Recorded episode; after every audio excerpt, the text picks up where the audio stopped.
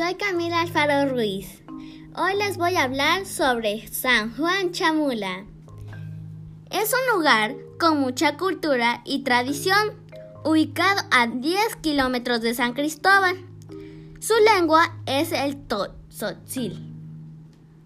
No olvidemos sus fiestas y ceremonias, como la de Fuego Nuevo, el Carnaval de San Juan Chamula, que dura una semana, y la festividad de San Juan el Bautista.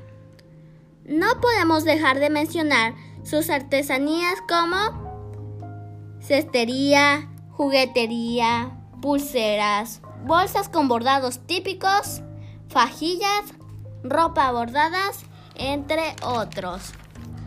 Utilizan una vestimenta espectacular.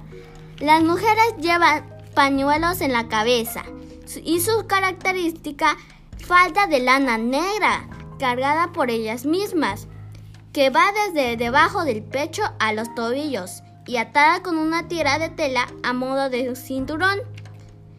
Chales de colores vivos y pelo recogido o trenzado.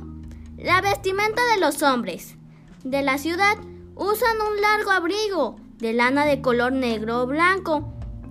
En cuanto a los, de hombres que viven en el campo, visten pantalones hasta las rodillas, un cinturón de cuero y camisa. No olvides visitar a San Juan Chamula.